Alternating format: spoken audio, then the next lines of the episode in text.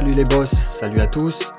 Alors si vous êtes nouveau ici, je m'appelle Stéphane et vous êtes sur la chaîne Bitcoin Rébellion et c'est l'épisode numéro 23.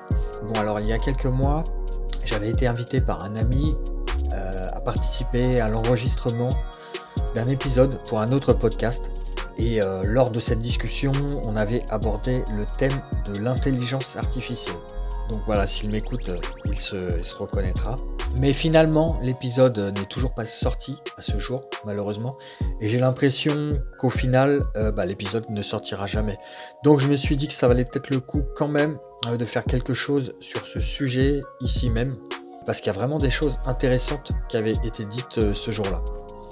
alors bien sûr, on va, on va quand même parler de Bitcoin dans cet épisode. D'ailleurs, on va voir qu'il y a des points communs entre l'IA et le Bitcoin. Bien sûr, on va faire un point euh, sur ce qui se passe en ce début d'année. On va voir aussi euh, ce qui peut arriver dans les mois qui viennent. Évidemment, vous avez dû voir que les ETF Bitcoin avaient été validés à la bourse de New York. Comme prévu, ça signifie qu'à partir de maintenant, euh, BlackRock et tout Wall Street va pouvoir acheter du Bitcoin. Donc si vous avez été suffisamment malin pour acheter du Bitcoin avant BlackRock, bah, bravo à vous. Euh, maintenant, euh, bah, BlackRock va faire la promo, la promotion du Bitcoin sur son site internet. Euh, mais bon, on va, on va parler de tout ça plus en détail tout à l'heure. pour revenir à l'IA, on a beaucoup de choses à dire. D'ailleurs, je vais m'autoriser de temps en temps de plus en plus à parler d'autres choses que du Bitcoin. Et je vais m'autoriser, je pense, donc parfois à parler de thèmes un peu différents. Euh, je sais qu'il y a beaucoup d'influenceurs qui du jour au lendemain se sont mis à parler d'IA. Je vais suivre la tendance, moi aussi, c'est vrai. C'est vrai que c'est un sujet à la mode. Et je précise que je ne suis pas un expert sur le sujet, mais franchement, je trouve que c'est un gros sujet. Je pense que c'est bien quand même de suivre ça, de s'y intéresser de près, et puis d'en parler un peu. Allez, c'est parti. Alors pour commencer, je pense que la première erreur, c'est de considérer l'IA comme un être vivant. Euh, il faut voir l'IA comme un outil et pas comme un être vivant. Hein. un marteau, c'est un outil. Il peut d'ailleurs servir à faire des tâches neutres, comme planter un clou, mais on peut aussi l'utiliser pour frapper quelqu'un. Heureusement, euh, ça arrive beaucoup plus rarement. Mais juste pour vous dire que c'est un outil neutre euh, qui peut servir à faire des choses bien comme des choses mal. Donc, euh, comme pour euh, n'importe quel outil, il faut apprendre à se servir de l'IA. Il y a un petit apprentissage, hein, comme pour le marteau, sauf que l'outil évidemment est beaucoup plus élaboré. Hein. En fait, ce qui se passe en général, c'est que quand tu discutes avec une IA, tu vas lui poser une question, mais tu n'obtiendras pas souvent la réponse que tu recherches du premier coup. Tu vas devoir préciser, tu vas devoir affiner, expliquer ta question au fur et à mesure, et tu vas avancer comme ça vers les résultats ou vers les réponses que tu souhaites obtenir. On appelle ça euh, l'art du prompt. C'est l'art de dialoguer avec une IA, l'art de lui donner des instructions. Euh, bon, moi, comme tout le monde, j'ai testé ChatGPT. Bien évidemment, j'ai discuté euh, avec ChatGPT et franchement, c'est un exercice assez chiant parce que justement, au début, tu ne donnes pas forcément des instructions suffisamment claires et suffisamment précises. Donc, les résultats sont assez décevants. Et puis bien sûr, euh, l'IA est euh, généralement incapable de discuter de quoi que ce soit en dehors d'un cadre scolaire, on va dire. Euh, L'IA est incapable de discuter d'un sujet à controverse, incapable de te donner un avis tranché ou on va dire un peu à contre-courant. Donc en surface, l'IA c'est un peu comme un Wikipédia un peu plus perfectionné. c'est bien pour aborder des sujets en surface et des sujets généralistes, qui ne se prête pas à la controverse. Évidemment, parce que en fait, évidemment, l'IA ne peut pas te dire si euh, telle ou telle fille est jolie, si tel ou tel joueur de foot est meilleur qu'un autre, si euh, le whisky euh, est meilleur que la tequila, etc. Ça peut se comprendre évidemment puisque c'est un outil immatériel, c'est un outil abstrait. Il ne peut pas vraiment se prononcer sur des sujets matériels, de matérialité et de subjectivité. Ensuite, une fois que tu as l'habitude, effectivement, on peut dire que tout de même tu vas arriver à utiliser l'outil de manière, satisfaisante et probablement tu auras un petit avantage par rapport à une personne qui ne se sert pas de cet outil. Moi, à titre personnel, je m'en suis servi pour créer euh, des pages web. j'avais besoin de générer du texte. Ensuite, il a fallu que je traduise ces textes en espagnol et en portugais. Et ensuite, il a fallu que je génère des, images pour illustrer ces pages. Alors pour générer ces images, j'ai utilisé un site qui s'appelle playgroundai.com. Euh, en fait, concrètement, il y a plein de petits outils ou d'applications qui prétendent utiliser déjà de près ou de loin l'IA. C'est pareil, il faut s'y prendre en plusieurs fois. Après, en général, tu vas devoir écarter, mettre de côté les images qui ont des petits défauts. Par exemple, les personnes qui ont 6 euh, ou 7 doigts, 3 jambes, ou bien des images avec des lettres euh, imaginaires, des caractères inventés, hein, qui n'existent pas, qui ne veulent rien dire. Et puis au bout d'un moment, tu, tu, vas finir quand même par obtenir euh, l'image parfaite, enfin en tout cas celle qui te convient et qui fera l'affaire. Donc dans certains cas, c'est vraiment sympa, ça peut effectivement euh, te, servir d'assistant, ça va t'assister dans certaines tâches. Euh, l'outil, bien sûr, bah, n'est pas encore parfait, c'est le début, mais euh, ça peut faire un boulot d'assistant hein, dans une certaine mesure. Mais c'est sûr que sur du long terme, les traducteurs, les juristes, les avocats ont quand même du souci à se faire. Il y a des métiers intellectuels qui vont être impactés, hein, c'est certain. Évidemment, les designers sont menacés également. Pour la rédaction d'articles, tout ce qui est journalisme, c'est pareil, le métier de journaliste est menacé. Mais au final, les articles écrits par une IA seront-ils intéressants? Euh, Je suis quasiment certain qu'ils seront évidemment certainement bien structurés, mais en l'état actuel des choses, je suis aussi quasiment certain qu'ils seront globalement inintéressants et sans profondeur.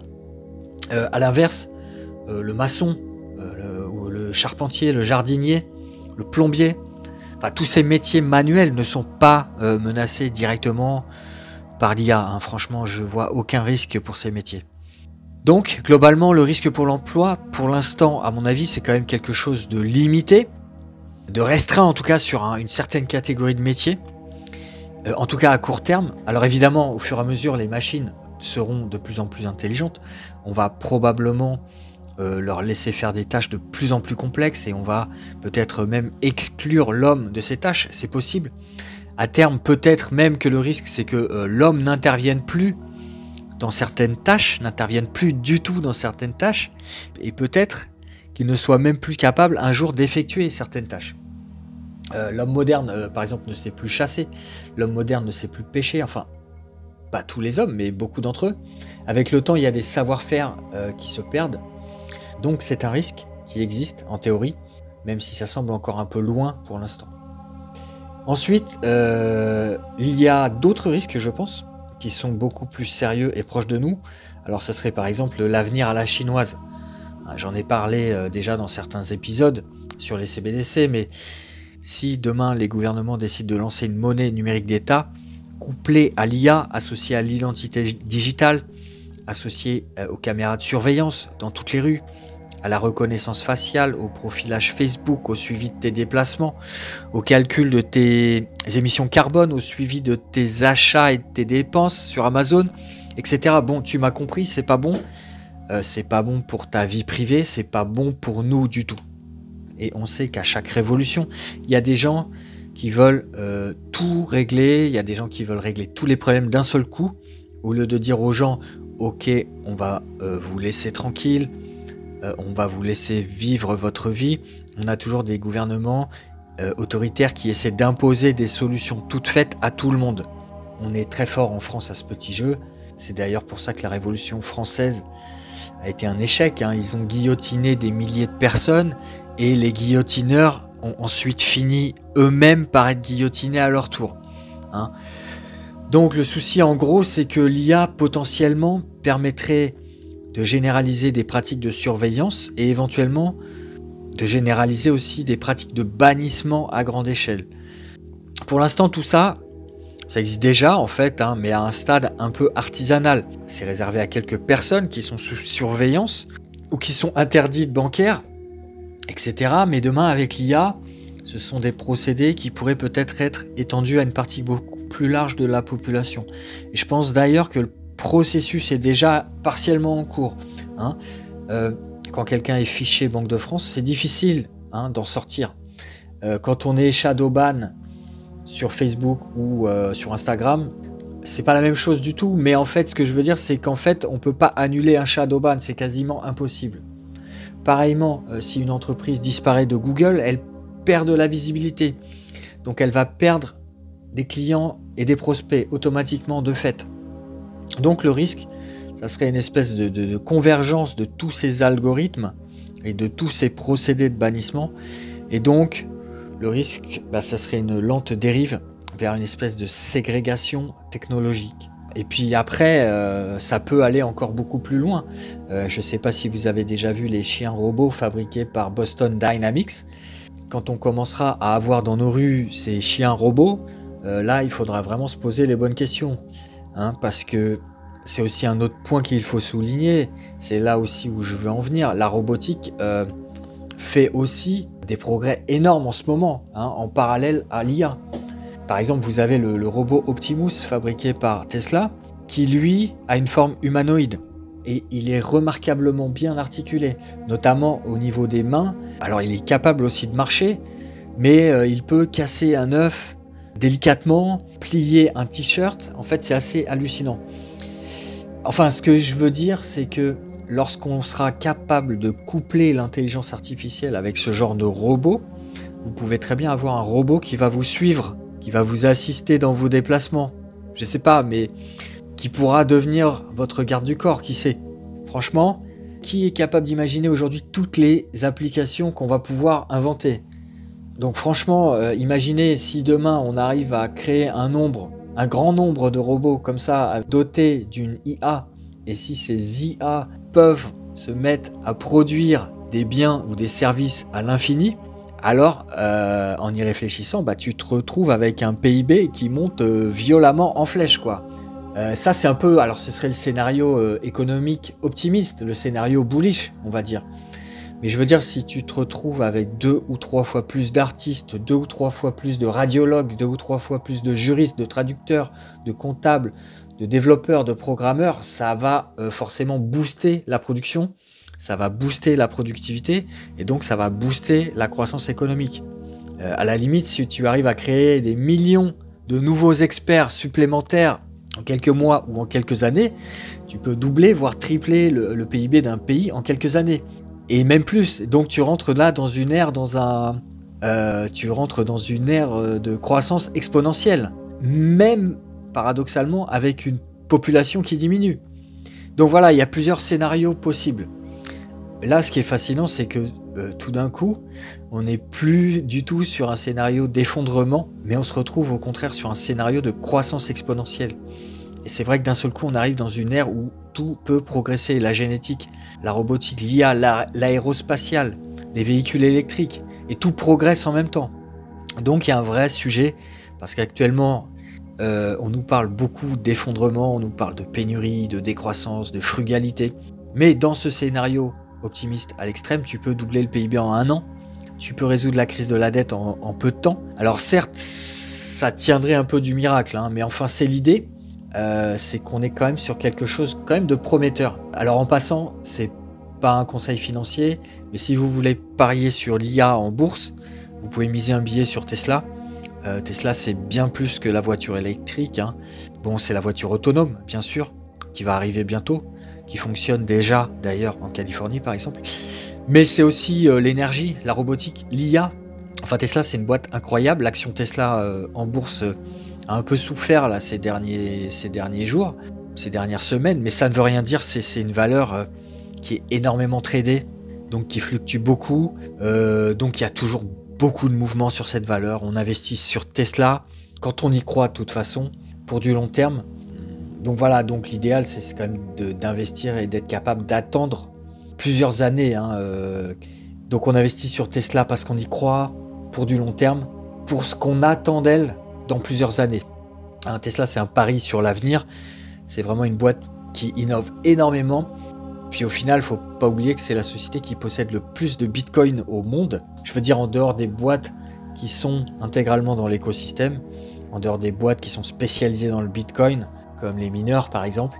Donc c'est une boîte qui devrait aussi profiter du bull run euh, dans les mois à venir. Et puis si vous voulez miser sur euh, l'IA, vous pouvez aussi euh, miser sur les fabricants de composants électroniques comme Nvidia. Nvidia fabrique des cartes graphiques, des GPU, c'est euh, le leader mondial du calcul informatique. Bon, c'est sûr que l'action est déjà très très chère, elle a énormément augmenté depuis 2020. Donc évidemment, à vous de faire vos propres recherches, mais c'est vraiment une valeur en bourse qui suit parfaitement cette tendance. De toute façon, euh, l'IA, c'est un narratif qui a cartonné en 2023 et qui devrait encore bien marcher sur 2024, je pense, avec le Bitcoin, bien sûr. Donc l'IA et le Bitcoin, ce sont vraiment ce qu'on appelle deux méga trends. C'est des, tendances sur du long terme. Et je veux dire, tout ce qui se passe aujourd'hui, de toute façon, était prévisible depuis des années. Quand on s'intéresse à tout ce qui se passe dans ces domaines, on voit qu'il y a énormément d'informations, énormément de news tous les jours qui concordent, toutes dans le même sens. Sur le Bitcoin, j'essaye d'en parler régulièrement, j'essaye de faire des épisodes quand j'ai un peu de temps.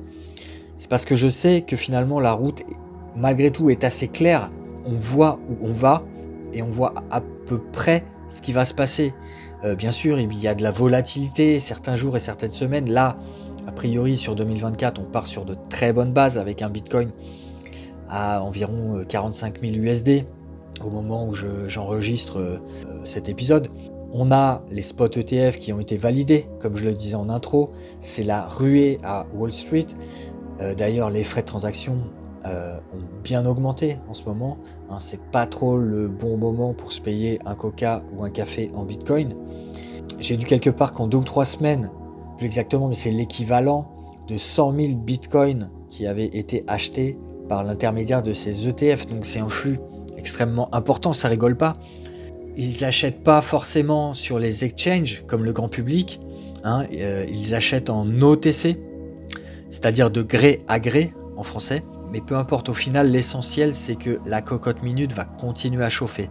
Les gros clients institutionnels peuvent désormais s'exposer au Bitcoin. Ils peuvent se dire, eux aussi, à leur tour, ça y est, euh, je suis cool. Moi aussi, j'ai du Bitcoin dans mon portefeuille. Et en fait, en plus, tout ça, bah, ça équivaut à une reconnaissance légale et institutionnelle du Bitcoin. Ça invalide de fait la possibilité que le Bitcoin soit interdit sur le plan légal. Euh, je dis ça pour ceux qui craignaient ce scénario. Tous ceux qui vous disaient que le Bitcoin serait interdit ont eu tort. Ensuite, on va avoir le halving en avril. Et puis, on devrait avoir aussi des politiques des taux qui vont sans doute être plus accommodantes dans les mois à venir, peut-être pas euh, en ce début d'année, mais peut-être sur la, deuxième partie de l'année. Donc on a aussi l'adoption de masse qui se poursuit. Euh, j'ai entendu une, stat intéressante qui disait qu'il y avait eu sur le réseau Lightning Network 10 fois plus de transactions en 2023 qu'en 2021. Donc je veux dire, à moins qu'on ait une grosse guerre qui survienne quelque part là dans le courant de l'année, c'est quand même difficile de ne pas être optimiste sur 2024. En plus, et là aussi c'est un point super important, euh, il faut savoir qu'il ne reste plus que 1,2 million de bitcoin à miner. Je le rappelle sur, sur 21 millions. Donc finalement, c'est très peu par rapport à ce qui a déjà été mis en circulation. Donc voilà, donc tout converge. On a les holders qui sont de plus en plus nombreux, et dans le même temps, eh ben, on sait que les économies occidentales continuent à s'endetter, donc les gens vont continuer à chercher refuge sur cette espèce d'arche de Noé qu'est le Bitcoin. Et dans le même temps, les nouveaux Bitcoins et les Bitcoins disponibles sur le marché vont être de plus en plus rares. Alors tu vois, franchement, j'imagine même pas d'ici 2030, ça va être massif. Ça va aller vers des sommets bien bien au-dessus des niveaux actuels. Là, ça paraît évident. Je pense que c'est extrêmement clair. D'ailleurs, j'avais fait un épisode en mars 2022, donc il y a quand même deux ans, qui s'appelait jusqu'où le Bitcoin peut-il monter? Et dans cet épisode, c'est déjà ce que je disais à, l'époque. Bref, je sais que c'est difficile à croire pour certains. Euh, bien sûr, si vous écoutez les médias euh, mainstream, si vous écoutez Christine Lagarde, si vous écoutez Bruno Le Maire, le Premier ministre ou je ne sais qui, si vous restez prisonnier, coincé dans ce discours euh, dominant, vous êtes foutu. Vous allez passer à côté, forcément. Je sais qu'il y a beaucoup de choses que je dis qui sont totalement inaudibles pour beaucoup de, personnes autour de moi. Mais il faut faire un travail sur soi, il faut mettre un peu son ego de côté, s'ouvrir à des nouvelles idées. Il faut vouloir sortir un peu du troupeau, s'extirper euh, des croyances limitantes Et bien sûr, il y a beaucoup de gens euh, qui sont euh, dans la précarité, qui sont dans la survie, je le sais, je le comprends, ou, ou qui n'ont pas le temps forcément de s'intéresser à ces sujets. Donc c'est pas un sujet prioritaire pour eux le Bitcoin, je comprends tout à fait. Mais bon, voilà, quoi qu'il en soit, une fois qu'on s'est forgé son propre avis, ensuite il faut de la constance, il faut être capable de tenir une position pendant plusieurs mois ou pendant plusieurs années. Et bien sûr, il ne faut pas paniquer dès que le Bitcoin perd 5 ou 10%, sans quoi c'est même pas la peine. Il faut être prêt à supporter de la volatilité et il faut de la patience. Ça, je pense que c'est vraiment le bon état d'esprit. Euh, c'est un peu fou tous les gens qui veulent acheter, vendre, trader sans cesse. Euh, le Bitcoin, en fait, quand on synthétise à l'extrême, c'est très simple. C'est 21 millions de Bitcoin émis et pas un de plus. Donc c'est le secret. Donc le secret, en fait, c'est de tenir sa position, c'est d'utiliser un cold storage, c'est d'apprendre par cœur éventuellement sa phrase seed, c'est d'attendre et euh, c'est de hold tout simplement. Il n'y a pas besoin d'acheter et de vendre tous les 4 matins. D'ailleurs, les marchés boursiers savent tout ça. Les marchés savent secouer le cocotier de temps en temps pour essayer de faire peur aux petits porteurs. Euh, parfois, ton portfolio va être dans le négatif pendant un an, ça va être long. Parfois, ça va beaucoup bouger et parfois, ça va stagner, ça va être chiant.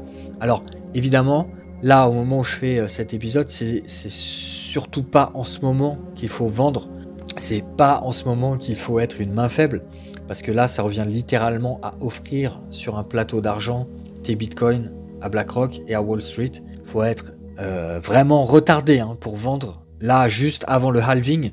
Donc, il faut juste encore un peu de patience. Le bitcoin euh, ne va pas monter de toute façon jusqu'à 100K en 24 heures, c'est évident, mais ça va le faire. Dites-vous qu'aujourd'hui, ça y est, hein, des pays minent du bitcoin. Dites-vous que les baleines vont vouloir vous prendre vos bitcoins. Elles veulent que vous les leur vendiez.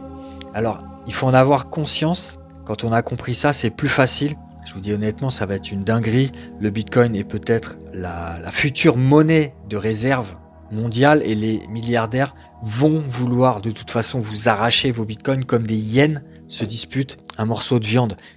Donc voilà, enfin vous avez compris l'idée. Du coup, j'ai fait une longue digression. On va revenir à notre sujet.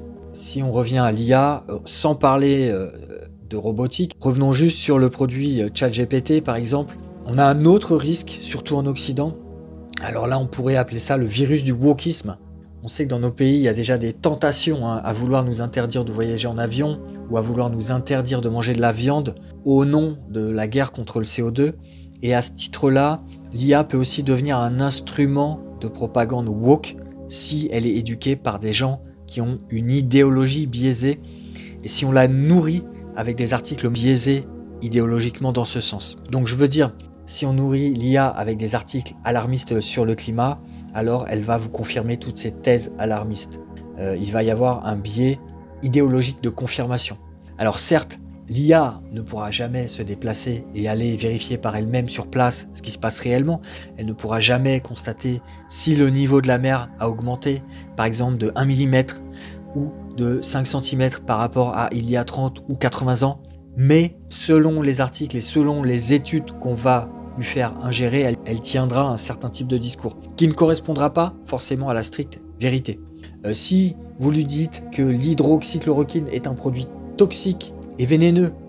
Et si dans le même temps, vous l'empêchez de consulter euh, certains livres, ou si vous l'empêchez de consulter les 400 études officielles qui affirment et qui prouvent le contraire, vous risquez de la transformer en outil de propagande.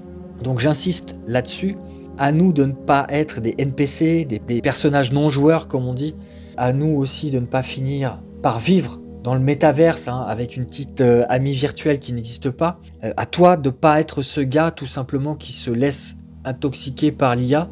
Hein. C'est aussi important de garder euh, les pieds ancrés dans la réalité. Et donc là, c'est aussi la question de la régulation qui rentre en jeu. C'est la question de savoir qui va vouloir réguler l'IA. Vous savez, il faut se méfier comme de la peste des gens qui vous disent que l'IA doit être régulée. Eux, ce sont les agents du système. Ils sont faciles à reconnaître. Ils veulent que les gouvernements récupèrent le contrôle sur l'IA. Ils vont vous dire qu'il faut contrôler l'IA pour lutter contre les fake news, parce que c'est dangereux. Mais en réalité, ce qu'ils veulent, c'est prendre la main sur la propagande, comme ils l'ont fait avec les médias mainstream, parce que c'est bien connu, hein, celui qui contrôle l'information contrôle les esprits. Donc le danger, c'est que certains lobbies prennent le contrôle du narratif de l'IA et qu'on en vienne à pratiquer un nouveau type de censure. Et bien sûr, puisque c'est l'IA qui le dit, on ne pourra plus remettre en cause euh, ce qui est dit par l'IA. Donc l'idéal pour moi, ce serait vraiment euh, d'avoir une IA non woke, c'est-à-dire euh, de pouvoir dialoguer avec une IA qui serait capable de, raisonner, idéalement peut-être comme un Elon Musk, un Steve Jobs, un Jordan Peterson, un Saif Dinamus, un Naïb Boukele. Enfin, peu importe, mais ce serait une IA qui résonne uniquement comme le feraient vraiment des, des, gros calibres. là, ce serait fantastique. Ça, c'est quelque chose qui me plairait de pouvoir dialoguer virtuellement euh, avec ces personnes. Bon, par contre, évidemment, euh, si euh, l'IA se, contente de te recracher des infos et des données sourcées par BFM ou par Libé, ça n'a strictement aucun intérêt. Une IA qui serait formatée, calquée sur l'idéologie mainstream, ça n'a absolument aucun intérêt.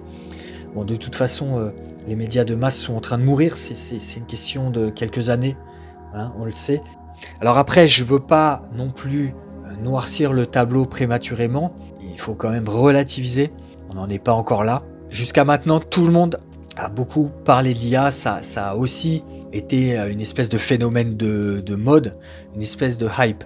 Faut pas se leurrer, ça a été aussi utilisé par certaines sociétés pour faire monter leur valorisation boursière. Ça a été un peu le buzzword, le mot magique, quoi. Euh, je veux dire, si vous disiez en 2023 dans vos rapports aux actionnaires que vous investissiez dans l'intelligence artificielle, bah, c'était un bon moyen de faire monter le cours de votre action en bourse. Euh, il y a des mots magiques comme ça, euh, métaverse, blockchain. Si vous les utilisez au bon moment et au bon endroit, ça peut vous aider à faire grimper les cours de bourse. Ou à faire grimper le cours d'une crypto dont le narratif est lié de près ou de loin à l'IA. Donc là, je pense qu'il faut aussi modérer, tempérer tout ça. Il y a un effet de mode qui est réel, comme je viens de le dire. Mais pour l'instant, la réalité de l'IA, je veux dire, c'est pas encore du tout comparable à l'intelligence humaine. C'est là où je vais vraiment tempérer un peu tous mes propos. L'IA euh, n'a pas d'ironie, elle n'a pas de second degré, elle n'a pas d'instinct, elle n'a pas d'intuition, elle n'a pas de corps. Alors oui, certes, elle peut dessiner de belles images, certes, même dans la création d'images, elle ne va pas insérer de symbolisme ou de sens caché. Je veux dire, quand tu rentres dans une euh, cathédrale, tout a une signification, tout a un sens. Il n'y a rien qui n'a été fait au hasard. Même si tu prends une pyramide Maya, par exemple, il y a 364 marches. Donc c'est n'est pas un chiffre qui a été choisi au hasard. Et ce langage des symboles, elle ne le parle pas, du moins pas pour l'instant. Elle ne ressent pas l'IA, elle ne ressent pas non plus la souffrance ou le désir. Pour cela, il faut euh, du sang, il faut de la testostérone, euh, il faut une âme, je dirais. Euh, monter sur un ring ou monter sur un tatami et se prendre des coups, ou aller dans un lit avec une femme, ou prendre un enfant dans ses bras. Honnêtement, je ne sais pas si l'IA pourra ressentir un jour ce genre de sensation, ou pourra comprendre de loin euh, ce genre de sensation. Là, c'est assez euh, personnel ce que je vais dire, mais je, pense que dans le génie humain, il y a une part d'inspiration divine. Hein. L'inspiration divine, c'est quand Beethoven se réveille la nuit pour aller composer, parce qu'il a entendu certaines mélodies pendant son sommeil. Euh, je pense que quand Satoshi Nakamoto a imaginé le Bitcoin, il est inspiré par Dieu. Alors on connaîtra probablement jamais son identité, mais c'est un peu comme l'homme qui a inventé la roue ou le feu.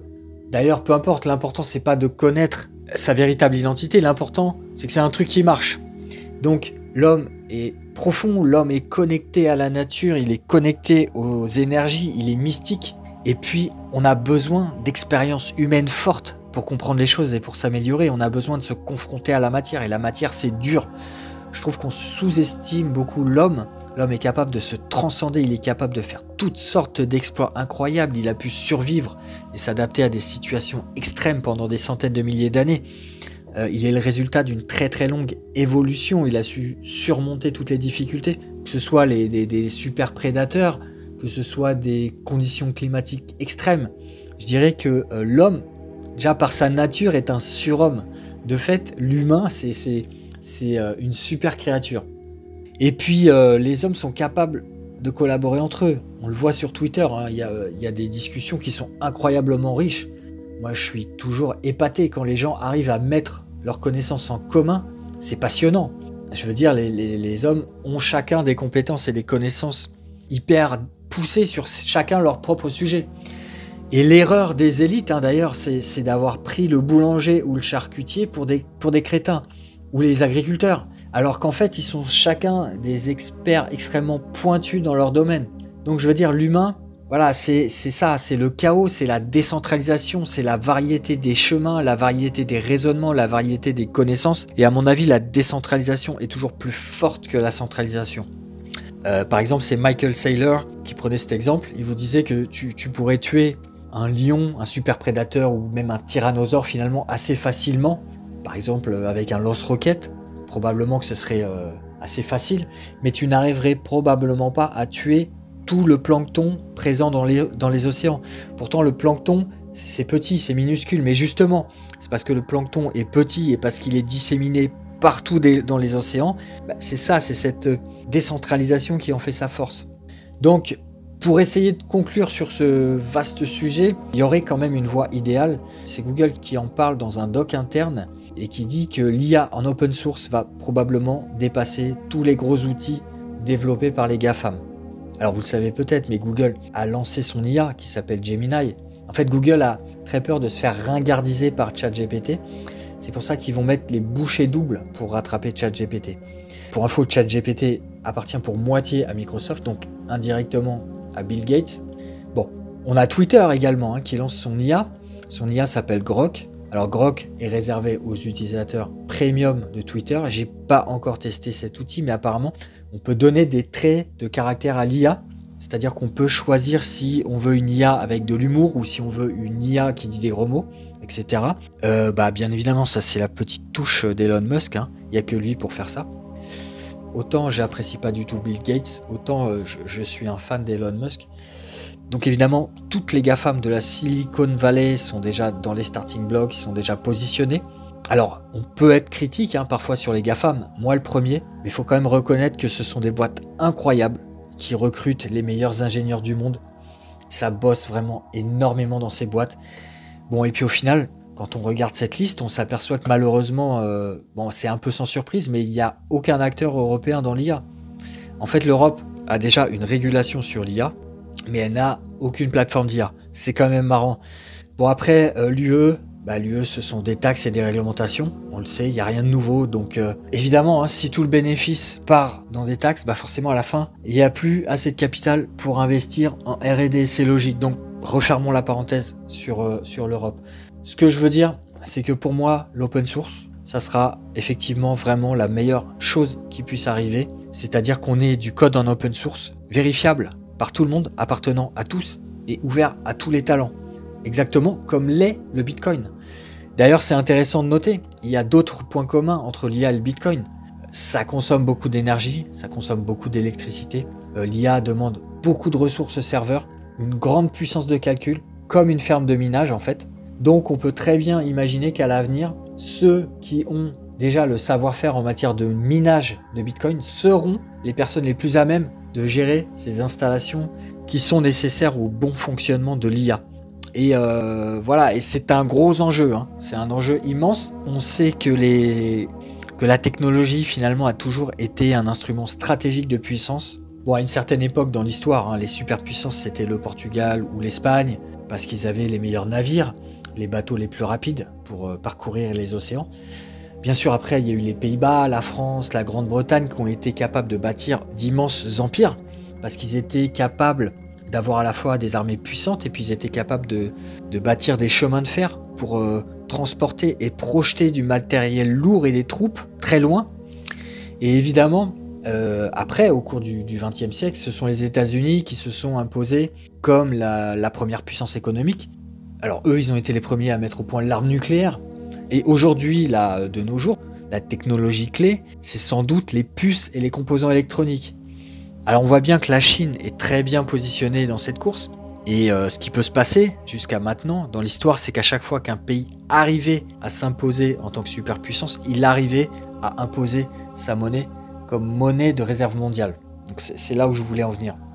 Mais du coup, pour la première fois dans l'histoire, la première superpuissance pourrait ne pas être un pays à proprement parler. La monnaie de réserve pourrait être le Bitcoin, et la puissance de calcul pourrait être dans les mains de ceux qui minent le Bitcoin. Donc c'est intéressant, ce serait un, gros changement dans l'histoire. Et voilà, et euh, bon, donc vous voyez que c'est un gros sujet, tout est lié, ça ouvre plein de, questions. Et euh, ce que je dirais pour finir, c'est que on peut pas vraiment savoir ce qui va se passer, c'est encore flou, mais quand même potentiellement on sent qu'il va se passer un truc. Je veux dire, à moins qu'Internet s'arrête demain, mais là, si Internet ne fonctionne plus, euh, ça veut dire qu'on s'est pris une bombe atomique sur la tête et c'est qu'il n'y a plus rien qui fonctionne. Et donc euh, là, dans ce cas-là, euh, il n'y a que des perdants. Mais a priori, sauf accident, on sent bien que ça peut et que ça va devenir un truc énorme. Voilà, c'est à peu près tout ce que j'avais à vous dire sur le sujet aujourd'hui. Si vous m'avez écouté jusqu'ici, merci encore. Mettez un petit like, je compte sur vous. Je vous dis à très bientôt. Portez-vous bien. Ciao les boss.